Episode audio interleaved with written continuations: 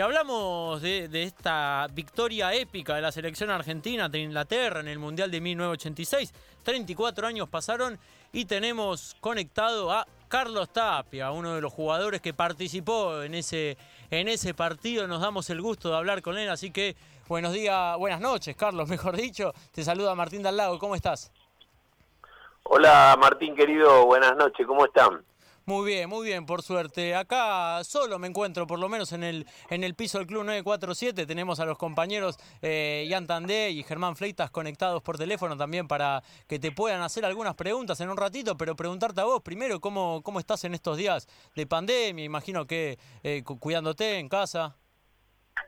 Sí, eh, cuidándonos como, como todos, ¿no? O sea, acá por suerte en familia y bueno, eh, se estiró un poco más esta cuarentena de lo que uno se imaginaba, pero bueno, teniendo los recaudos y, tratando de, que esto pase lo más pronto posible, ¿no? Para, para empezar de vuelta y generar más cosas. Y bueno, yendo a algo lindo acá, un lindo recuerdo que recién eh, nos escuchaba decirlo, 34 años del partido entre Argentina e Inglaterra, eh, seguramente te estuvieron mandando mensajes, llamando todo el día, pero bueno, no, nos queríamos quedar eh, con las ganas de charlar con alguno de los protagonistas y preguntarte a vos, ¿qué recuerdos tenés para empezar? ¿Cómo vivís esta fecha tan especial? Bueno, la verdad que es algo muy lindo que no, nos tocó vivir eh, hace 34 años, como vos decís, en México, en el Estadio Azteca, eh, en un momento que para nosotros significó algo muy importante, ¿no? Nosotros tenemos un WhatsApp de los campeones del mundo donde hoy no, nos hemos saludado y siempre estamos en, en pleno contacto. Después, bueno, a través de Instagram, que cada uno tiene su cuenta, hemos recordado, yo tengo mi Instagram que es arroba chinotapiaoc, que bueno, eh, eh, ahí pude pasar la, doble pared que tiro con Diego y, esa jugada que, que pega en el palo, ¿no? Y recorre toda la línea, o sea, eh, son, son momentos inolvidables para nosotros y por lo que significó ese partido, por lo que fue el tema de la guerra con Malvinas, de aquellos chicos que, que fueron y, fueron engañados, digamos, a una guerra que, que no valía la pena ni ir y bueno, eh, realmente para nosotros ese partido se vivió de una manera totalmente distinta al resto de los partidos y, para mí yo digo, fue otra final más que, jugamos y que por suerte no, nos salió muy bien y tuve la suerte de participar en, en ese partido como lo hice también en contra Corea, el primer partido de mi debut en la selección, este, así que guardo el mejor de los recuerdos, ¿no? Y más teniendo a Diego en ese momento que, que marcó el mejor gol del mundial y creo que debe ser el mejor gol de, de los mundiales, ¿no? Y, como decís vos, un partido muy especial y esto, este gol importantísimo, el mejor de la historia de los mundiales, denominado por la FIFA y por muchas personas. Pero la pregunta a nosotros que estábamos haciendo hoy en la encuesta que hacemos en Ataque Futbolero es: ¿cuál elegís? ¿Si la mano de Dios o el barrilete cósmico? Recién me hablabas del gol, eh, me parece que hacías eh, referencia al, que amaga a todos los ingleses, pero también tuvo el otro con, con la mano que fue muy especial y recordado por todos ¿Vos cuál elegís? ¿Podés elegir alguno?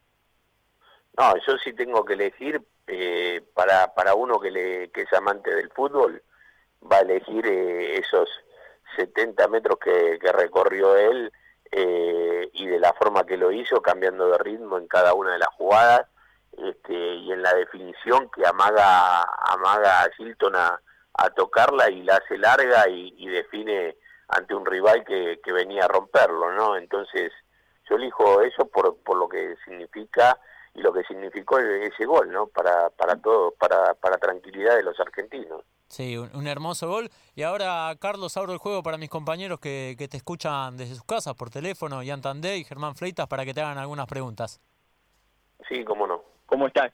¿Cómo estás, Chino? Eh, te mando un saludo, Ian Tandey te habla. Eh, bueno, justo acá estoy hablando con Edu Bongiovanni, que te mando un, saludito. Eh, sí, Edu, Edu, Edu es un amigo y la verdad que cuando estuvimos hablando hace un rato, eh, bueno, siempre los escucha y, la verdad que uno sabe del trabajo que, que están teniendo ustedes y cómo la radio es muy escuchada, así que la verdad que me pone muy contento por por esto que, que han armado y que les vaya tan bien como, como le va, ¿no? Muchas gracias, Chino. La verdad, recibir eso, ese mensaje de tu lado es muy importante para nosotros. Eh, te quiero preguntar ahora sí, eh, para que le cuentes a cada uno de los oyentes que están escuchando en todas partes de Argentina, cómo fue lo de las camisetas azules que usaron contra Inglaterra, porque fue una diferente a las anteriores. Sí, en realidad nosotros eh, se había jugado, creo que fue con Uruguay, que se, se jugó con, con camisetas azules y bueno, y después prácticamente las cambiamos nosotros todo y no sabíamos que, que no había más camisetas. Entonces sabíamos que íbamos a tener el problema de, en ese momento se decía quién hacía la localía, le tocaba la localía a, Inglaterra, entonces nosotros teníamos que cambiar las camisetas, ellos tenían blanca y la celeste y blanca iba a confundir mucho y bueno, y el día anterior se salió a buscar a una casa de deportes que fue Rubén Mochela, a buscar eh, junto con el utilero, con Tito Benros, en ese momento fueron a buscar las camisetas y, y bueno, llegaron con dos juegos de camiseta, Bilardo eligió la azul, pero el azul no tenía ni el escudo, ni tenían los números. Y bueno, la, la misma gente que estaba en el Club América ahí, que era la que nos atendía y nos daban de comer, en la madrugada esa antes del partido, cosiendo eh, los escudos, que no eran los, los originales, eh, poniéndole números de camisetas con ese número que era parecía de una fiesta de cumpleaños, este y bueno, con esa brillantina y todo, y la verdad que las cosas se dieron así y, así salimos ese día a, jugar eh, ese partido que para nosotros significaba muchas cosas, como le decía Martín, eh, por lo que era era el primer partido el que se volvía después de, los años que habíamos tenido con el tema de, las Malvinas y, era el primer cruce que teníamos con, con los ingleses y bueno, y creo que quedó marcado en la historia de o en los corazones de todos los argentinos, ¿no? ¿Y tu camiseta de aquel partido, dónde, dónde quedó? ¿La tenés vos? ¿La regalaste? No, vos sabés que me, me pasó algo que cuando llegué a, acá a la Argentina y, llego a mi lugar donde nací, en San Miguel, eh, yo estaba con el bolso, con algunas camisetas y creo que en ese momento empecé a, era tanta la alegría que tenía y tanta la gente que había y la gente que nos había recibido, que creo que habré regalado tres o cuatro camisetas que traía y no sé, alguien de San Miguel esa camiseta azul la debe tener. Este, y yo no la tengo, lamentablemente no la, no la tengo. Es una de las camisetas que, tenía que haber eh, conservado mucho porque fue mi, mi partido con Inglaterra, porque significó esa doble pared con Diego que pegó en el palo y recorrió la línea, pero bueno, tengo otra camiseta 20 que es la del, del primer partido que entró por Pasculi con Corea, pero la camiseta azul, espero ver en algún momento si alguien lo está escuchando, que la pueda recuperar. como hace el Cabezón Ruggeri que quiere recuperar la, camiseta de Alemania que no la tiene tampoco de la final. ¿Qué darías por tenerla? Si alguien te dice, escuchar, chino, la tengo yo. Pero... Y bueno, me gustaría hablar con él, me, gustaría hablar con él, a ver qué podemos, qué intercambio podemos hacer. chino, ¿cómo andás? Pero bueno. Hola Germán, ¿cómo te va? Buenas noches. ¿Cómo te va Germán? ¿Cómo estás? yo te quería preguntar, más que nada, eh, eh, justamente, y antes te preguntaba por el tema de, la camiseta, de esta, de esta que utilizaron especialmente contra Inglaterra. Ahora yo te pregunto, esa noche anterior y la mañana previa no al partido, porque el partido, si no recuerdo mal, se jugó a las 12 del mediodía, creo, allá de México, eh, en un día, creo, bastante caluroso. ¿Cómo fue esa noche previa a, irse a dormir? Eh, pensando ya en Inglaterra en esos cuartos de final y esa mañana, que obviamente dicen que para los futbolistas es importantísimo esa mañana en la que se levantan ya previo a un partido. Mira, vos sabés que, bueno, después de cada entrenamiento nosotros tomábamos la merienda y nos íbamos cada uno a las habitaciones del Club América. A mí me tocaba estar con el negro Enrique, que, que estábamos juntos, y bueno, eh, siempre normalmente para aquellos que realmente sabían que íbamos a estar entre los 16, ¿sí? eh, pasaban a la noche o el profe o alguno y bueno, ya sabías vos que ibas a estar entre esos 16. Si no pasaban por tu habitación, quería decir que bueno, ya prácticamente no, no, no ibas a estar ni en el banco ni, ni tenías posibilidad de jugar.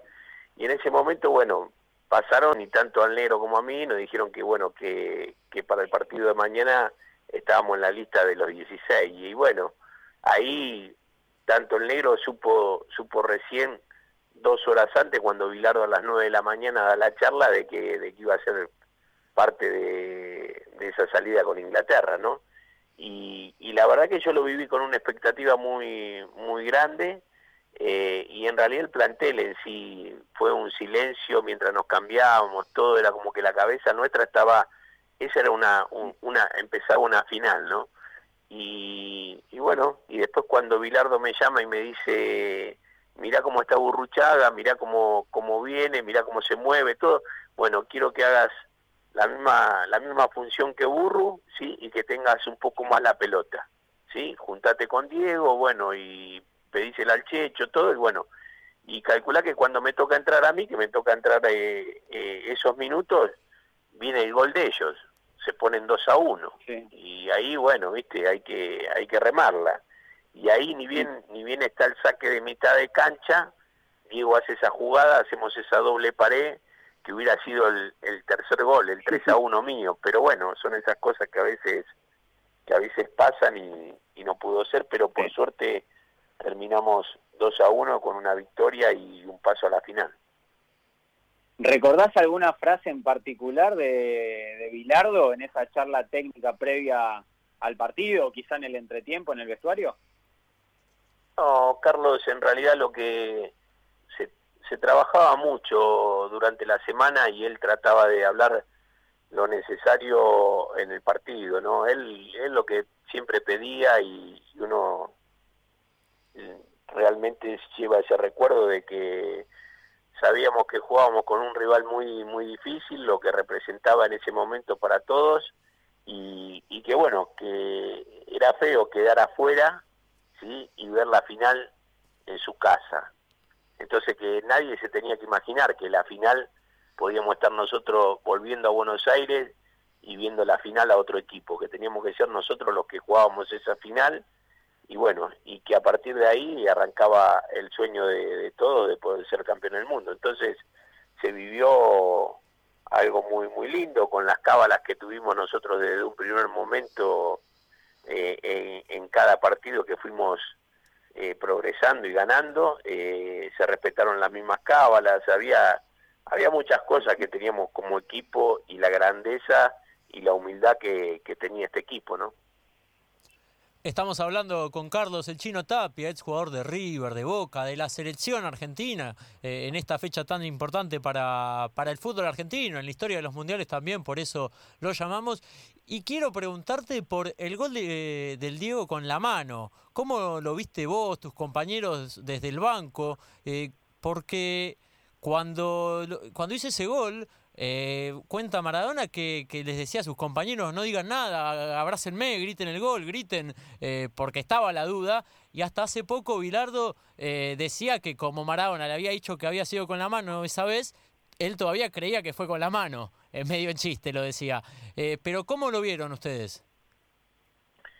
Mira, nosotros en ese momento cuando Diego hace el gol, como se da la jugada, que fue una jugada muy rápida, y él fue muy hábil en poner en poner la mano ahí.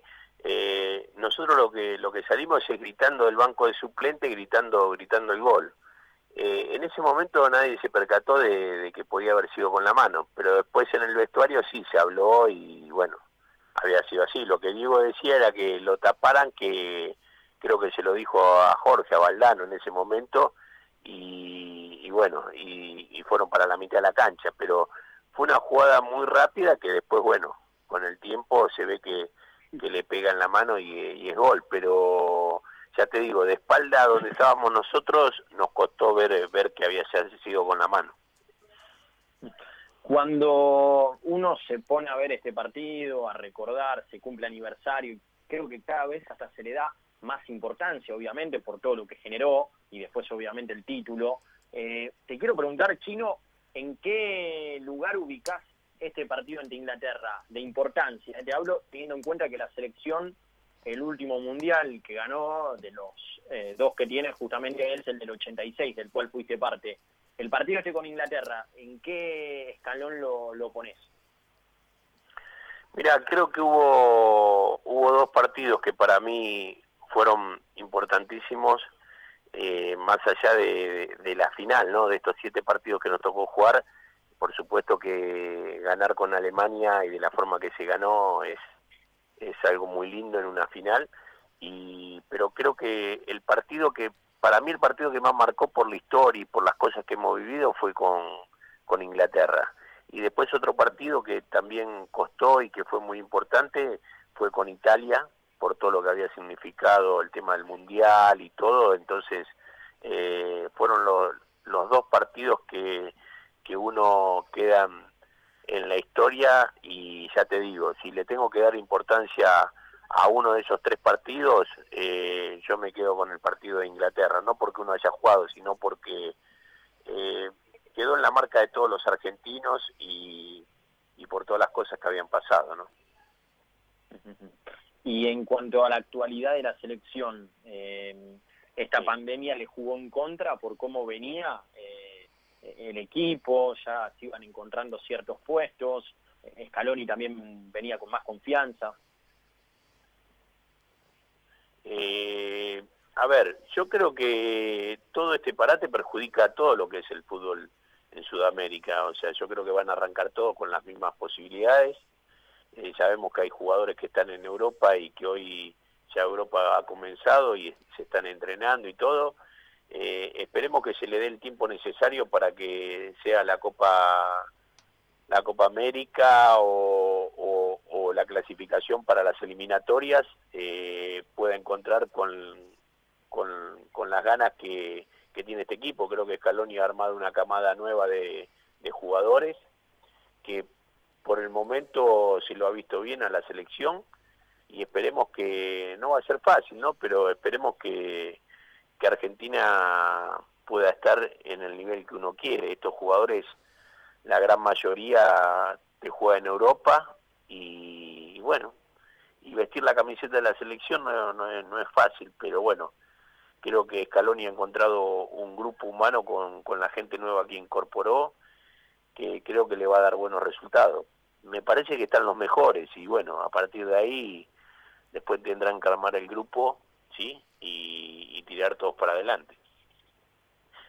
Chino, te dirigió Bilardo en la selección y, Menotti en Boca. Creo que la, los dos entrenadores más influyentes de la historia del fútbol argentino. ¿Qué significa para vos eso? No, yo siempre dije que soy una, un agradecido eh, porque me tocó jugar en River, jugar en Boca, vestir la camiseta de la selección argentina, salir campeón del mundo. Eh, tuve la suerte de debutar en la selección mayor a los 18 años eh, con el flaco Menotti. yo debuté en la selección en el año 81 en un partido de Argentina-Chile que empatamos 1 a 1 y entré por Luque eh, jugando Maradona, jugando Gallego, jugando Tarantini, Filiol, eh, que habían sido campeones del mundo del 78. Entonces, Menotti me, me hizo debutar en la selección a los 18, fui capitán en Boca con él en el 86.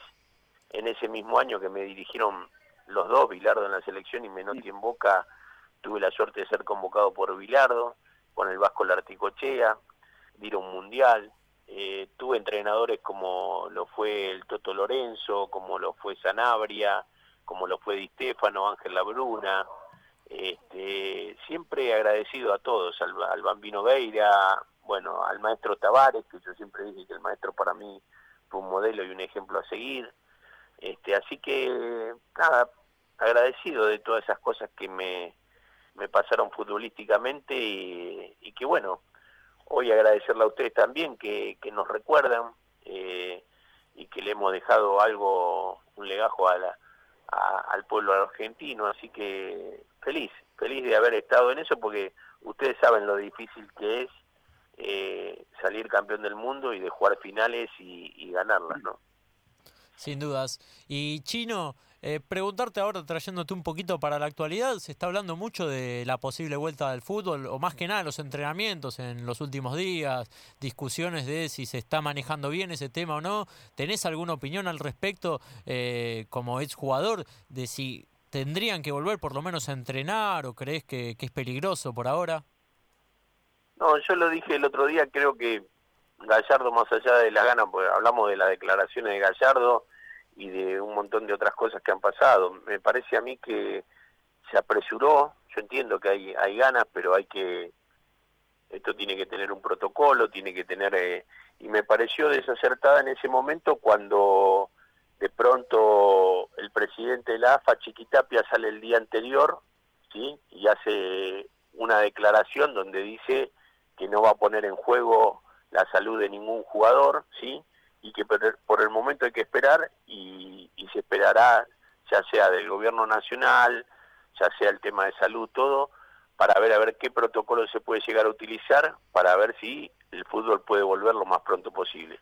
Yo creo que está en el ánimo de todo de volver lo más pronto posible, pero también hay que tener en cuenta que hoy hay cada vez más casos, hay cada vez más hospitales entonces hay que tomar conciencia y sabemos que, que, nos falta poco para poder por lo menos eh, ver las cosas de otra manera. Eh, si vos te pones a ver a los países de alrededor, tanto Brasil como, como Chile, eh, que son países cercanos a nosotros, están viviendo una situación difícil y no me gustaría estar que nuestro país esté en la situación esa.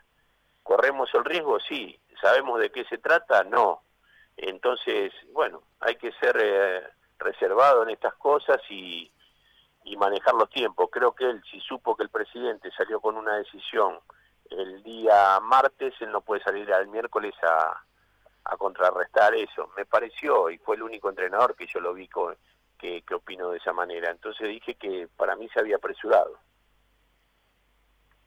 Chino, eh, te la última de mi parte y también te invito a que le cuentes a la gente si porque hoy en día estás haciendo radio, vos también, eh, para el que te quiera escuchar. Sí, tenemos, tenemos eh, el programa, tenemos un programa que es Mesa de Campeones en Radio La Red, eh, con Fernando Mancini, bueno, está el Gallego González, está el Flaco Pacep, está Omar Labruna, estoy yo, es una mesa donde entrevistamos a, a jugadores y donde, bueno, contamos anécdotas, historias, hace tres meses que estamos con la mesa de campeones, acá hay buen fútbol. En Radio La Red vamos después de Toti Pazman de, 12 a 2 de la mañana y la verdad que la pasamos, la pasamos bien. ¿Se, ¿Se bancan ese horario? Porque es duro. Mira, nos bancamos porque la verdad que bueno, quizás en este en este momento y sin fútbol, eh, la verdad que estamos estamos contentos porque bueno, ya estuvo el flaco Gareca, estuvo el cabezón Ruggeri, estuvo Barbas, que había sido campeón del mundo en el 79, estuvo el Pipe Higuaín, eh, la verdad que pasan muchos jugadores y podemos hablar con ellos de, otras cosas que a lo mejor la gente no acostumbra a escuchar, pero está, está piola, mm. está bueno, y bueno, ahí las mediciones nos dan bien, que es de lo más importante. Los he escuchado y está bueno. Te hago la última, Chino, y ahora sí, para ya despedirte y agradecerte, obviamente. Eh, se está hablando de un posible regreso de Centurión a Boca. Eh, ¿Estás a favor de eso? Eh, ¿Crees que se merece una chance más en, en Boca o lo mejor para, hoy, para él hoy en día es seguir en Vélez u otro equipo? Mira, yo creo que Vélez le dio la posibilidad a él de que vuelva al fútbol argentino de vuelta. no sé si será una decisión, no lo conozco a Centurión, sí te puedo decir que es un, un buen jugador, sí, eh, y, quizás Vélez le dio la posibilidad de volver a regresar, me parecería como una traición hacia Vélez si se va. Pero bueno, eh, Boca no deja de ser Boca, es una cosa que te atrapa y a lo mejor él se quedó con esas ganas de poder demostrar en Boca, de tener esa posibilidad que tuvimos varios de los que volvimos en su momento y, y bueno, te quedan ese, ese sabor para poder hacerlo creo que hay una hay una hay una conducción eh, que va a tomar una decisión y se verá después si, si es conveniente que Russo lo, lo, tenga presente para, para este este nuevo Boca, ¿no? Bueno, Carlos, te, agradecemos por estos minutos que nos diste en Ataque Futbolero, muchas gracias y, te deseamos lo mejor, un abrazo gigante. Bueno, yo te mando, les mando, va, un abrazo grande, los felicito por el programa que están haciendo, eh, por el esfuerzo que le están poniendo día a día, así que abrazo enorme y gracias por, por haberme hecho pasar este momento y recordar esos, esos viejos tiempos con, con la selección y, con este mundo futbolero. Así que abrazo grande. El placer fue nuestro, Chino. Un abrazo grande. Pasó eh, Carlos el Chino Tapia, ex jugador de River, de Boca y de la selección argentina, lo más importante, porque lo llamamos... Eh, por eso, claro, campeón del mundo, 34 años, del partido entre Argentina e Inglaterra en el Mundial del 86, que, eh, bueno, ese partido mítico con los goles de Maradona, el de la mano, el del barrilete cósmico, y que encaminó el título.